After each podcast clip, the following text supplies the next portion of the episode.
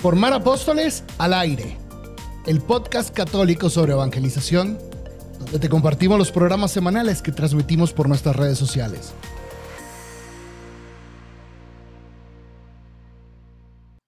Hola, buenas ¿Qué tal? ¿Cómo están todos ustedes? Qué alegría poderlos saludar otra vez. Este, en este programa que ya no lo hicimos el jueves, lo estamos haciendo, perdón, el martes, lo estamos haciendo un jueves, cuando se puede y como se puede. Pero bueno, aquí estamos. ¿Cómo estás tú, Moni? Muy bien, padre. Efectivamente, hoy es jueves 2 de noviembre, dos grandes festividades que tenemos aquí en, en México ayer, el Día de Todos los Santos, y hoy el Día de bueno, los en toda la iglesia católica. Esas son, Bueno. no son solo mexicanas, por amor de- del cielo. En toda la iglesia, en toda la iglesia. Pero aquí en México se celebra muy bonito el Día de Muertos, la verdad. Se hacen desfiles, la gente va y visita especialmente a sus familiares que ya fallecieron. O sea, como que Justo. creo que hacen, hacen como muchas tradiciones, pero está muy, muy bonito. Entonces aquí estamos, jueves 2 de noviembre, un gran día para poder tener este, este episodio de Al De Al aire. Aire. Un episodio más. Yo creo Que que... y- ajá, nomás para, para completar eso, lo que estás diciendo es, creo que estas dos fechas tienen para nosotros, evangelizadores, apóstoles, tienen como que una connotación importante. Me gustaría escuchar lo que, o que me nos escriban ahí sus comentarios, porque para un apóstol que está entregado a la tarea de la evangelización, el día de todos los santos, pues nos tiene que recordar que solo los santos son los que han podido llevar a Jesucristo a todos los rincones de la tierra y son los que Sí. realmente evangelizan en sus lugares. El proceso evangelizador no inicia con el anuncio, inicia con el, el testimonio de santidad, siendo santos.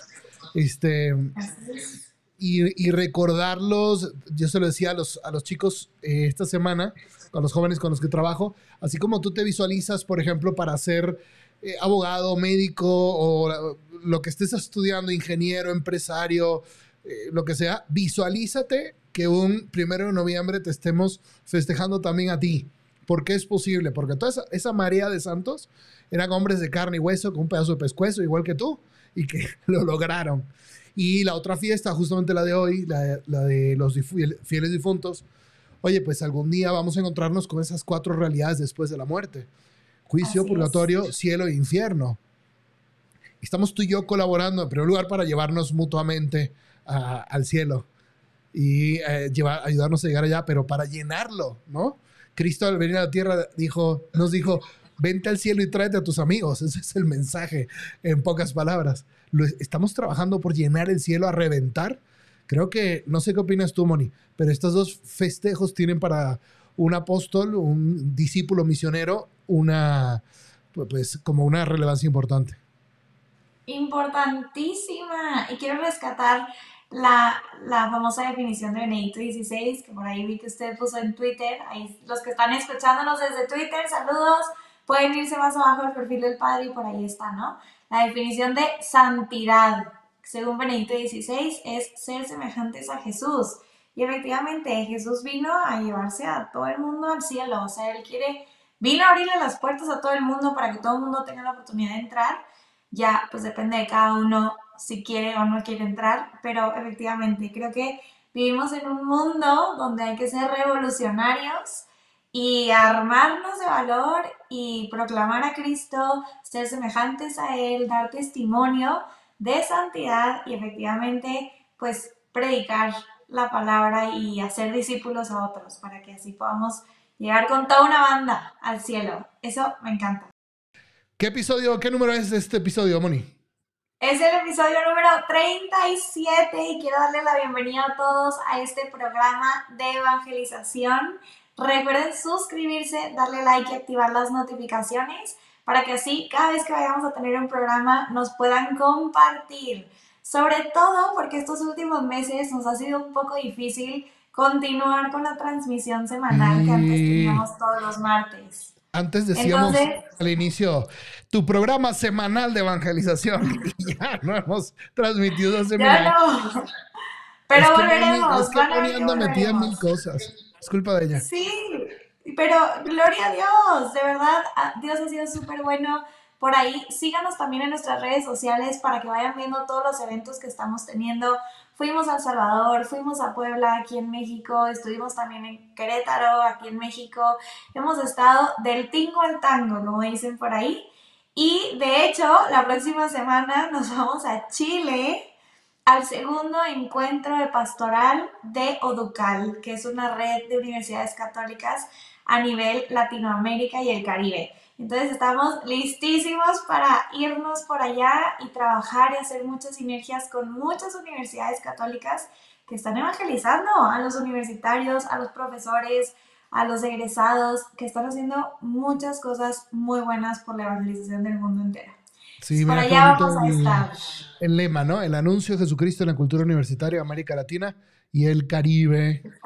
Así es, para que nos encomienden, por, favor, que vamos toda la semana completa a, a, nosotros, encomiéndenos a nosotros, pero a toda la red, a todos esos agentes de pastoral que van a estar ahí ese día, eh, bueno, esos días pues eso, vamos a estar orando, vamos a estar viendo cuáles son las nuevas pautas que, que está marcando la iglesia para la evangelización en las universidades.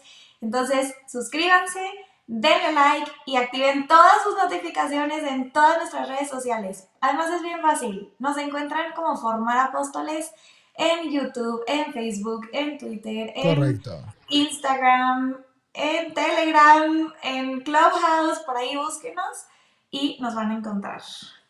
Efectivamente. Y otra cosa que está siendo muy importante, Moni, es gestando un bebé. Moni está embarazada, ya se casó, está embarazada. Van a ser más o menos en febrero, primero Dios, es un niño, un varón. Este, aquí rico, plata, ¿no? El, este, feliz el abuelo. El abuelo de este niño manda saludos. Muy bien, Rico, saludos a todos por allá. Espero que este programa te sirva mucho para seguir evangelizando en Moncloa. Eso, Moncloa y todo Coahuila, que ahí se necesita mucha evangelización. Buenísimo, pues vamos entonces a entrarle duro al tema de hoy, que es un tema bastante bueno, bastante interesante. ¿De qué vamos a hablar hoy, Mónica? Vamos a hablar, este es el tercer episodio, es una tercera parte del documento de Evangelii Gaudium. Acuérdense que esta es una exhortación apostólica Salió hace 10 años, por eso estamos celebrando el décimo aniversario y por eso es el tercer episodio sobre este gran documento. Fue el primer documento que publicó el Papa Francisco cuando entró como Papa y hoy vamos a avanzar con unos numeritos más porque la vez pasada creo que vimos como cuatro números, pero es que está riquísimo este documento, de verdad les hago esta invitación.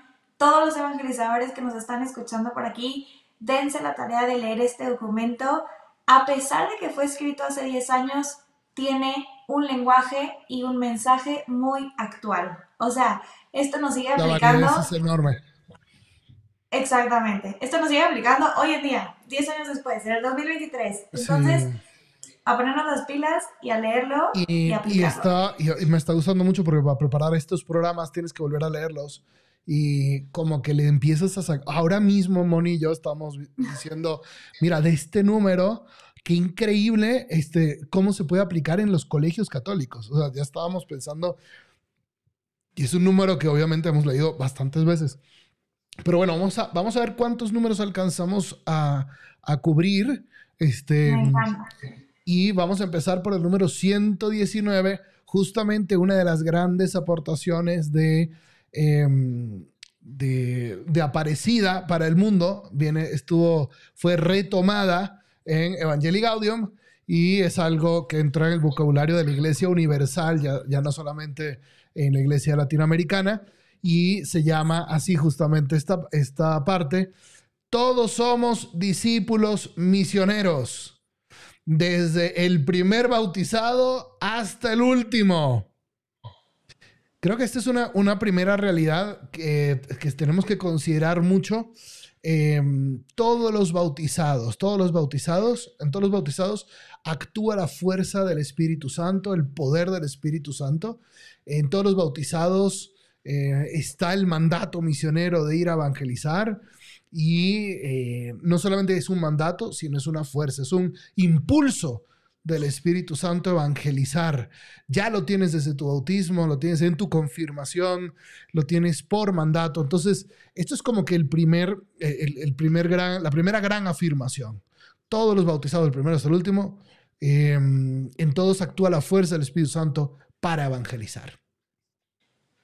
Y creo, Padre, que es una como una revelación que hemos, bueno, no revelación, como una, como un descubrimiento que hemos hecho, al menos yo, en los últimos años, ¿no? El decir, todo bautizado, por, como dice usted, por el simple hecho de estar bautizado, tenemos y compartimos esta misión de impulsar la evangelización. O sea, eh, creo que muchos por muchos años la iglesia le dedicaba o le dejaba esta misión específica a aquellos que estaban en el clero, ¿no? Los sacerdotes, las religiosas, los religiosos, este, quizás los ministros de la Eucaristía que estaban ahí metidos, el sacristán en la, de la iglesia. Y pues no, o sea, como que hemos descubierto que todo bautizado tiene la misión de hacerlo y a lo mejor antes no, no se predicaba mucho o no estaba mucho metido esto en, los mensajes de la iglesia y creo que hoy está fuertísimo. Es decir, todo bautizado tiene esta gran responsabilidad. Hay una frase que luego el padre usa mucho, que es en inglés, pero se, es words create worlds. Las palabras crean pues mundos, crean realidades. Entonces, hay que decirlo constantemente, que sea parte de nuestro vocabulario. Hey, tú eres bautizado, tienes esta misión. Tú eres bautizado, tienes también la misión de evangelizar. Tú otro bautizado también la tienes. Entonces sí, para mí ha sido un descubrimiento reciente, la verdad. Y déjeme decirles una cosa, vamos a poner un poquito polémico. Vamos a ponerme polémico, ¿ok? Este, yo en Twitter escribo mucho y ahí pues hay mucha polémica, ¿verdad? Bueno, X, ya no es Twitter, es X. Entonces, este, cuando yo pongo que todos los, todos los bautizados tenemos que evangelizar y tal, em, a ver, yo entiendo que hay mucho sufrimiento que tienen los tradicionalistas en este momento en la iglesia por lo de la liturgia este, preconciliar y, y todo, o sea, y, comparto su dolor, ¿ok? De muchas cosas y eh, son momentos difíciles. Pero a, a, ver si alguien me explica y escribe por ahí, en, de todos los que me están escuchando, porque constantemente me vienen a decir que no, que la evangelización es solo algo de los sacerdotes, de los ministros ordenados, que es una casi prácticamente una herejía que yo, que el Papa Francisco estemos diciendo que todos los laicos este, están llamados a evangelizar. Este, entonces me ponen muchos ejemplos y yo les pongo también ejemplos, ¿no? Por ejemplo, Corea fue evangelizado totalmente por laicos. Entonces, este, además pues de toda la teología y todo lo que sabemos, ¿no? El magisterio. Pero me encantaría que alguno de ustedes, queridos, queridos amigos tradicionalistas, que los quiero, pues, no, no, hay, no, hay ningún hard feeling, es, y lo comprendo muchas de, sus preocupaciones y sufrimientos, no entiendo en qué momento o de dónde sacan que solo los sacerdotes tienen que evangelizar. Porque justamente eso es lo que vamos a ver ahora en el siguiente, en el siguiente número. Pero bueno, este, vamos a darle y a lo mejor alguno de los que nos está escuchando puede participar ahí si les parece, si les parece bien, ¿no? Sí, oigan, déjenos ahí sus comentarios a ver qué les va resonando todo esto. Pónganos ahí en Facebook, YouTube o Eso, porque a lo mejor alguno de ustedes dice que no, que no estamos llamados a evangelizar y, y me dan razones, pero bueno, lo lamento porque todo este, este, todo este programa va a ser sobre eso, ¿eh? Sobre que todos tenemos esa tarea de evangelizar. Y si les parece, vamos a pasar al siguiente, que lo reafirma. En número 120 de Evangelii Gaudium. En virtud del bautismo recibido, cada miembro del pueblo de Dios se ha convertido en un discípulo misionero. Este. Mm, y esto yo creo que, si me permiten, voy a leer una más, porque si me permiten, creo que esto es el gran, el, el, gran secreto evangelizador que, que, tenemos que desatar en este, en este tiempo.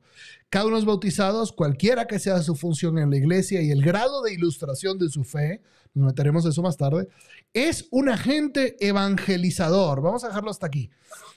Miren, nosotros aquí en, en este programa al aire hemos entrevistado a muchísimas personas que eh, grandes evangelizadores, cosas que están haciendo, eh, personas que están haciendo cosas estupendas en muchos lugares del mundo, en muchos continentes. Y la verdad, yo he aprendido mucho de ellos, he, estoy viviendo muchos de los principios que ellos dicen, que ellos me han enseñado. Y claro, nos tenemos que renovar en métodos, eh, expresiones y en, este, y en el fervor, en el ardor misionero.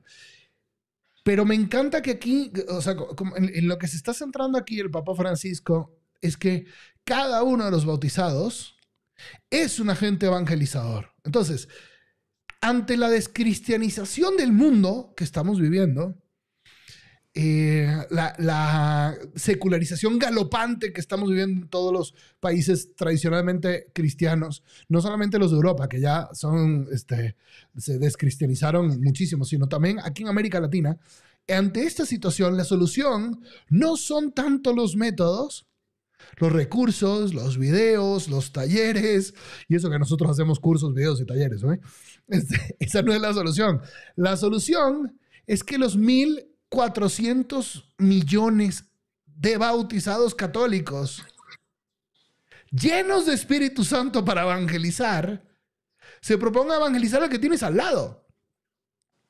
Es que yo cada día estoy más convencido que la revolución misionera que queremos, que se quiere vivir ahorita en la iglesia en tiempos del Papa Francisco es ese, esa conciencia de que donde estás, ahí te necesita Jesucristo, que necesitamos que vivas en gracia para que el Espíritu Santo te use con mucha más fuerza. Él te puede utilizar, eh, incluso cuando estás en pecado, te puede usar siempre, ¿no?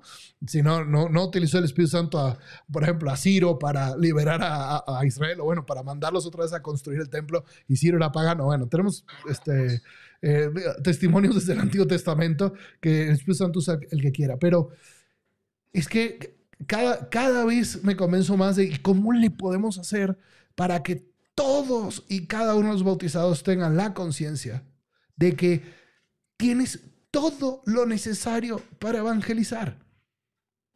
Eso, Moni, no sé, a, mí yo creo que, es el, gran secreto y lo, lo, que tenemos que predicar en todas las homilías de domingo, los curas, que tenemos que decir en todos los colegios católicos, que tenemos que llevar a las personas a entender esa realidad. No sé cómo lo veas tú.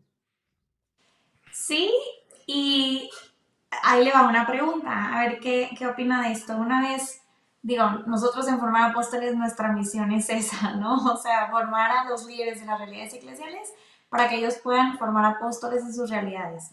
Esto implica pues la evangelización, como dice usted, el que tienes al lado, no tienes que ir muy lejos, empieza con el que tienes al ladito. Pero una vez en una conversación un chavo decía eh, que nosotros estamos aquí y nuestra misión es ser felices. Y alguien le, le pone por ahí, no, tu misión es evangelizar. Y él decía, claro que no, porque entonces te metes con la libertad de las personas y entonces Cristo nos dio la libertad y entonces yo no creo que nuestra misión sea pues venir aquí a, evangelizar y a convencer al otro que se tiene que convertir si no se va a condenar. E, esto que dice usted de que lo tenemos que predicar, o sea, las, en las homilías en los colegios, no nada más en los ambientes religiosos. ¿Por qué? Porque hay bautizados en muchísimos ambientes. Entonces, como que creo que podrían ser dos preguntas. Uno, entonces nuestra misión sí es evangelizar. Estamos aquí para evangelizar. Digo, si ya el Espíritu Santo nos equipó, nuestra misión es evangelizar. Y dos, em, si solamente se tiene que, que que eh, esparcir este mensaje en ambientes muy católicos, o también uno puede andar por el mundo diciendo a la gente random de que, oye, es que tú eres bautizado, también tienes que evangelizar. Ah, bueno, claro. O sea, eh, de la primera la iglesia existe para evangelizar, punto. Eso ya está dicho eh, claramente por Pablo VI en Evangelio Nunciandi y no, desde Jesucristo el mandato misionero vayan y hagan discípulos. Eh, creo que es la, la, crisis de fe actual, Moni, de que si uno no está convencido de Dios y no permites que Él mejore tu vida todos los días, nunca le vas a decir a otro, oye, te tengo una buena noticia. Este, porque además... O sea, pero, porque pero se diría que entonces uno vive sí para evangelizar. Eh, efectivamente, o sea, eso es nuestra misión como iglesia. Vives para evangelizar. Este, y lo vemos en el testimonio de la vida de todos los santos. Claro que cada quien evangeliza distinto. Santa Teresita Lisieux que acabamos de recibir una carta bellísima del Papa Francisco el 15 de octubre sobre, sobre ella, sobre su vida, que nos invita a la confianza. Ella lo hacía distinto que San Francisco Javier, que estaba en Asia, ¿no? E, y, ella estaba en un convento en Francia, en Lisieux, encerrada, ¿no? Pero todos existimos para evangelizar, existimos para ser discípulos. ¿Por qué? Porque Cristo mismo fue misionero. O sea, Dios envió, Padre envió a su Hijo para manifestarnos que esa naturaleza misionera iba a ser a partir de entonces la naturaleza de cada bautizado. O sea, hay razones teológicas, hay razones este, históricas de la fe.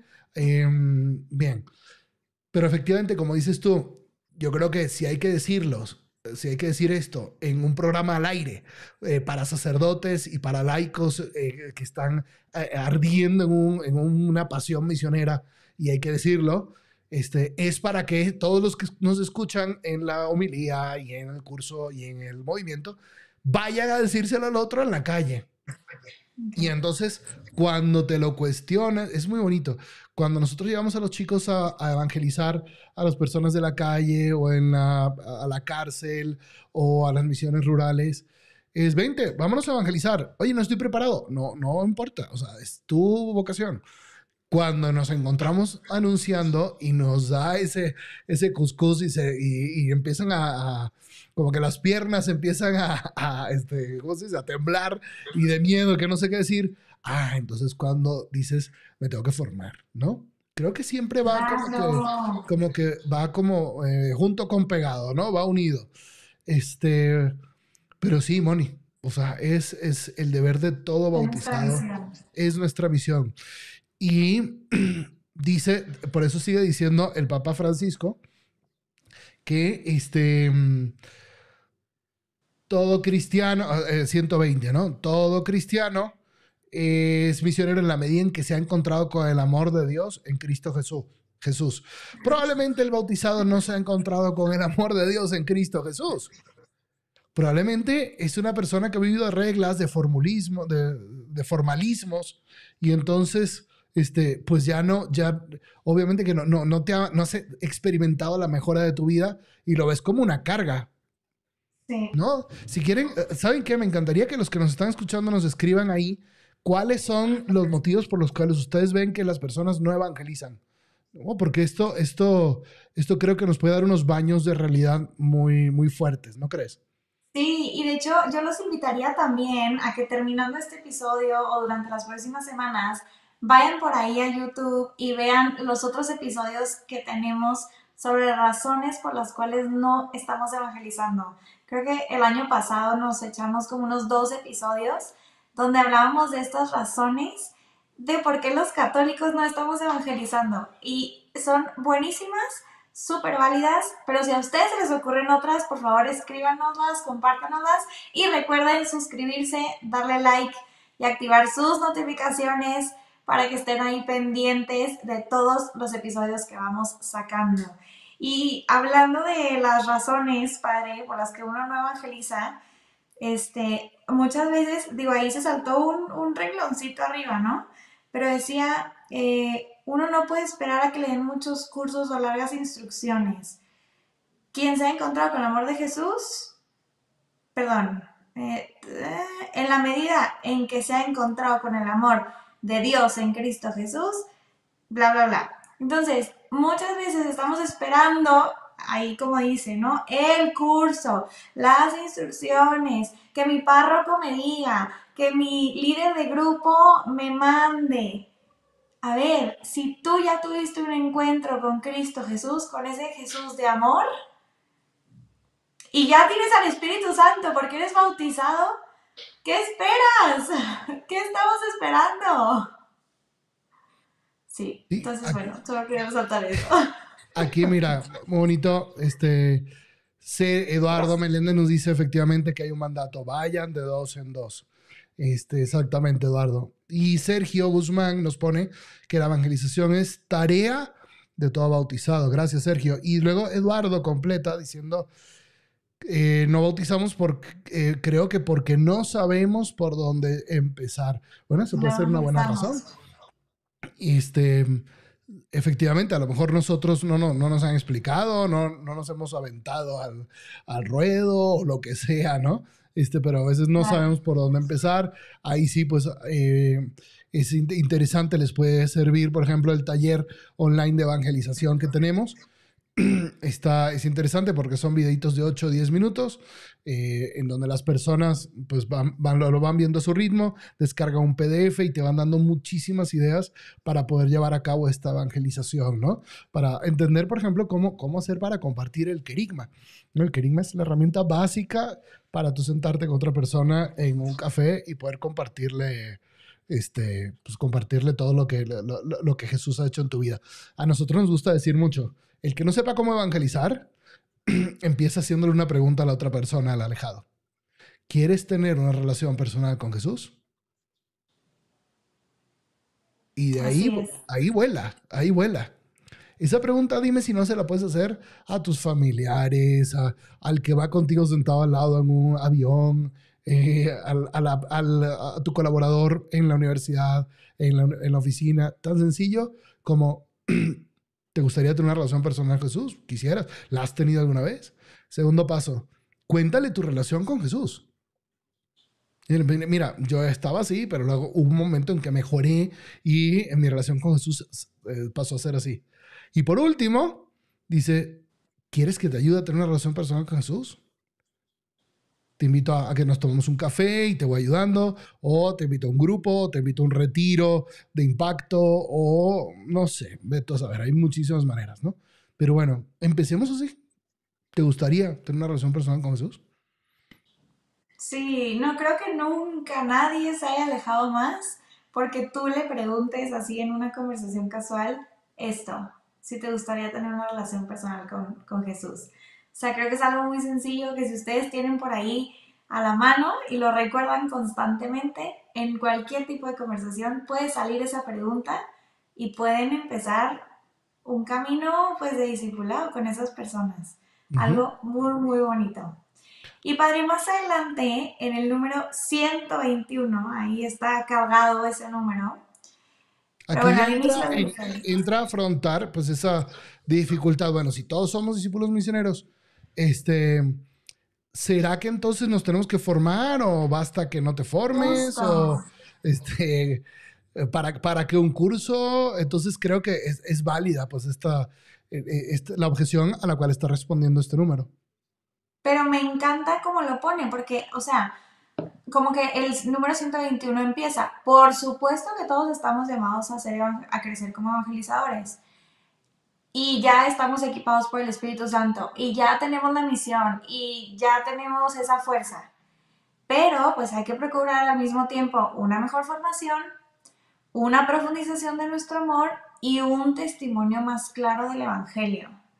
Esos tres se me hacen valiosísimos y empezando por el tema de la formación.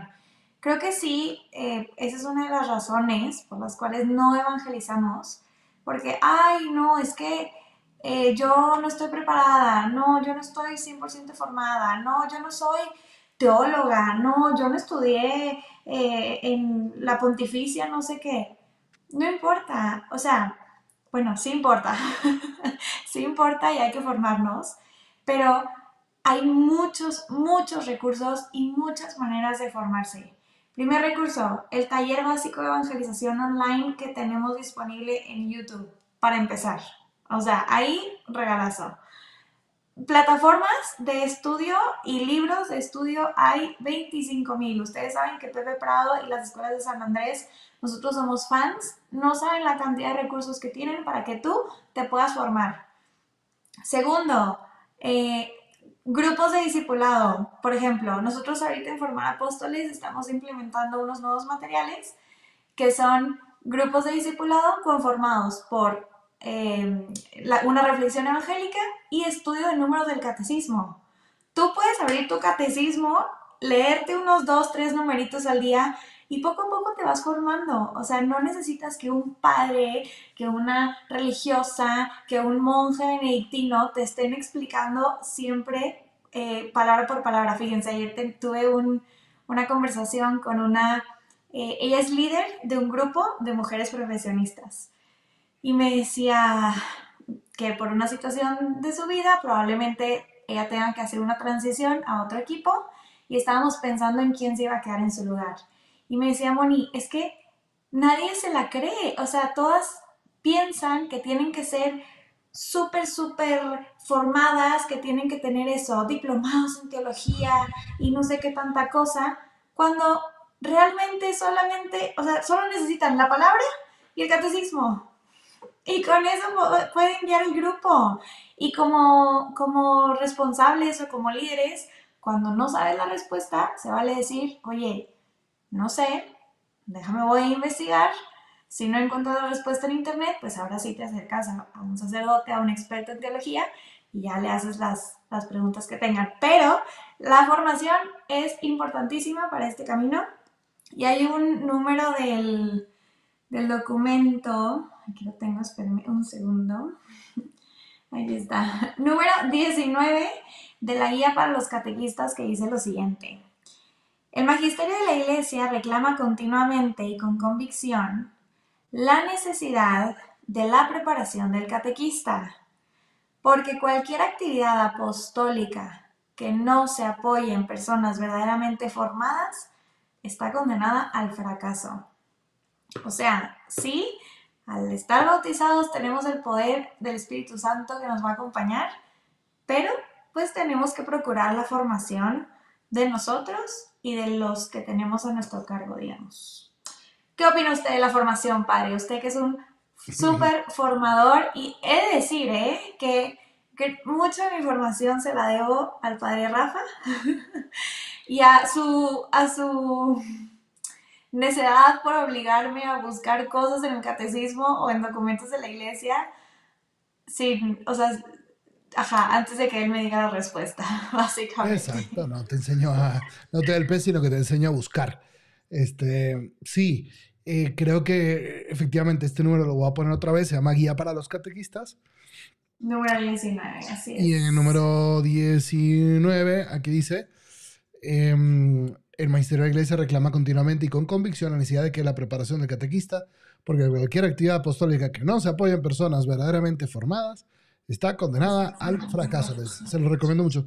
Son documentos antiguos, pero no por ser antiguo no tiene, no tiene validez hay joyitas que eh, uno va sacando de diversas fuentes, diversos documentos, que estos documentos se, hicieron, pues, producto de estudio, de mucha em, experiencia, o sea, destilan experiencia y a veces pensamos que son muy abstractos, pero bueno, tienen estas perlas. Creo que sí, efectivamente, Moni, eh, necesitamos formarnos, em, pero luego entonces este mismo número nos lleva a una, el número 121 de Evangelii Gaudium nos lleva a una situación interesante. Dice, procuramos una mejor formación, una profundización de nuestro amor y tal, tal, tal.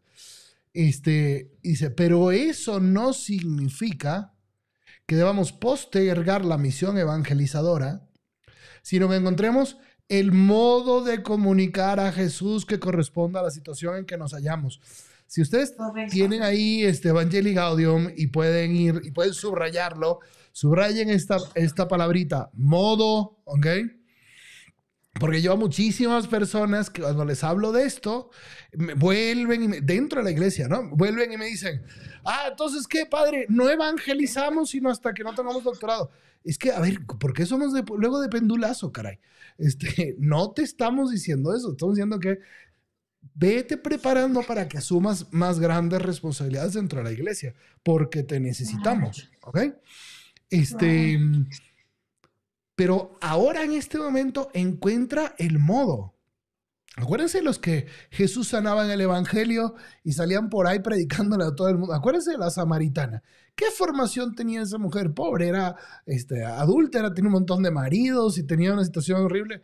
Fue, fue a anunciar. Ella no podía ser catequista en ese momento, ella no podía ser doctora de la iglesia y no lo iba a hacer en ese momento, pero podía anunciar a los demás. Todos los que, todos en un grupo eclesial, en una parroquia, pueden evangelizar de alguna manera llevando a cabo algún este, paso del proceso evangelizador. A lo mejor yo ahorita solamente puedo dar servir con caridad, ¿no? Y puedo dar testimonio de santidad porque ya rompí con aquellas cosas malas. No sé hablar, soy tartamudo, bueno, así decía Moisés, ¿verdad? Y fíjate cómo...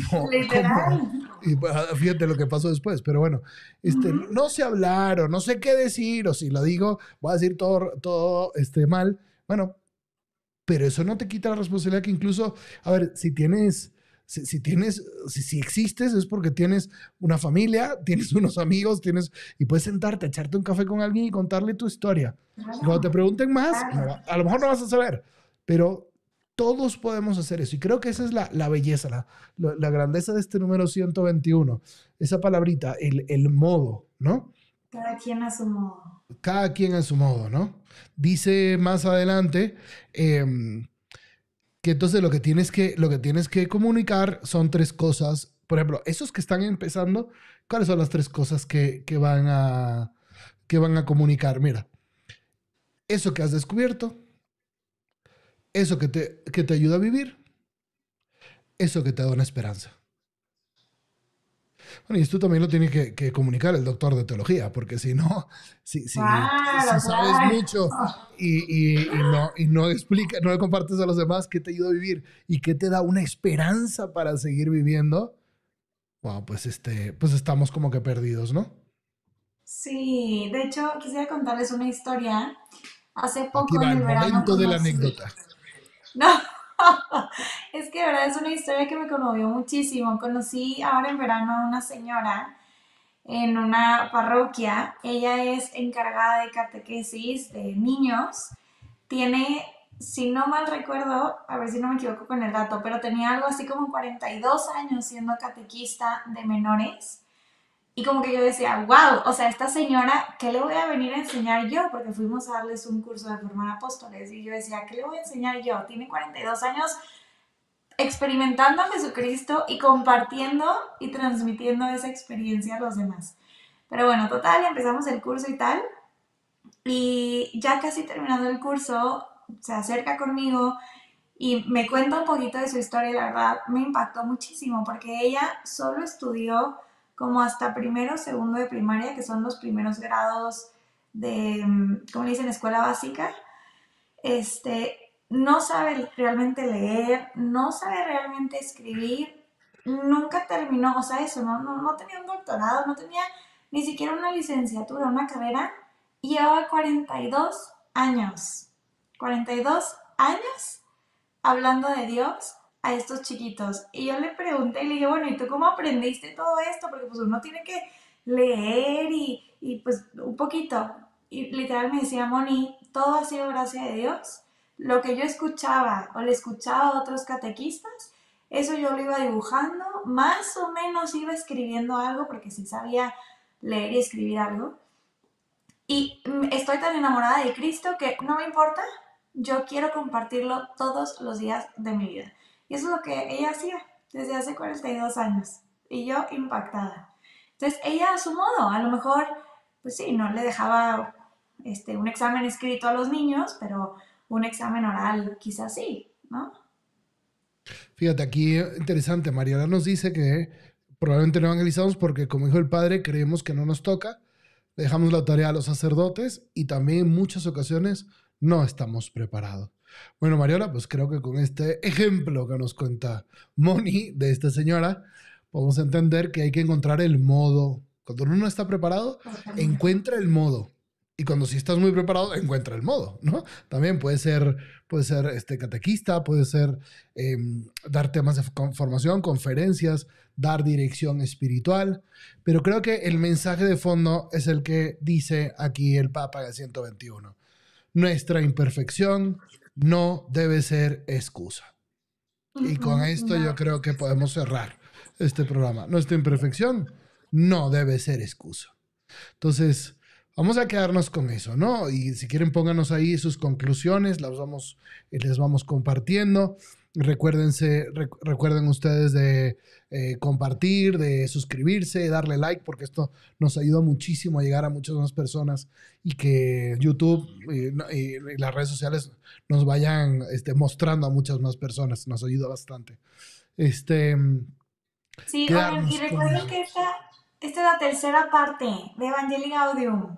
¿Ok? Hay otras dos partes, búsquenlas por ahí. Una la tuvimos como en marzo, si no mal recuerdo y la última fue hace dos, tres semanas. Entonces, búsquenla porque de verdad es un documento súper completo.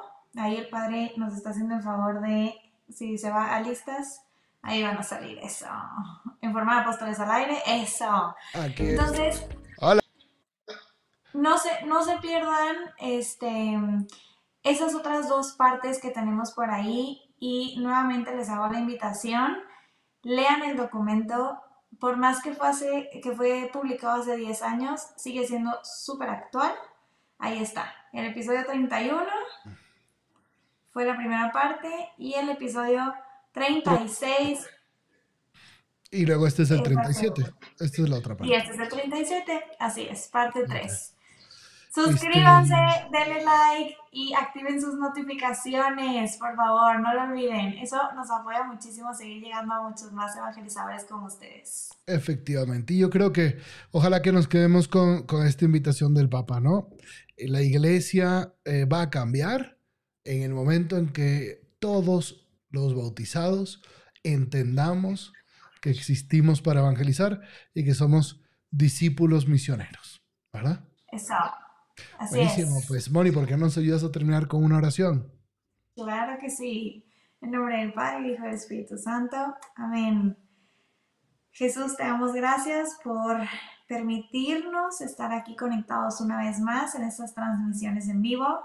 Te pido que bendigas a todos los evangelizadores que están conectados ahora y a todos aquellos que nos van a escuchar después. Llénalos de valor, fórmalos y ayúdalos a que cada uno encuentre su modo de poder evangelizar para extender tu reino. Te lo pedimos por tu Hijo Jesucristo. Amén. En nombre del Padre, del Hijo y del Espíritu Santo. Amén. Si te gustó este episodio, suscríbete, dale like y síguenos en nuestras redes sociales. Pero sobre todo, no te olvides de reenviárselo a otro apóstol que le pueda ayudar en su formación. Dios te bendiga.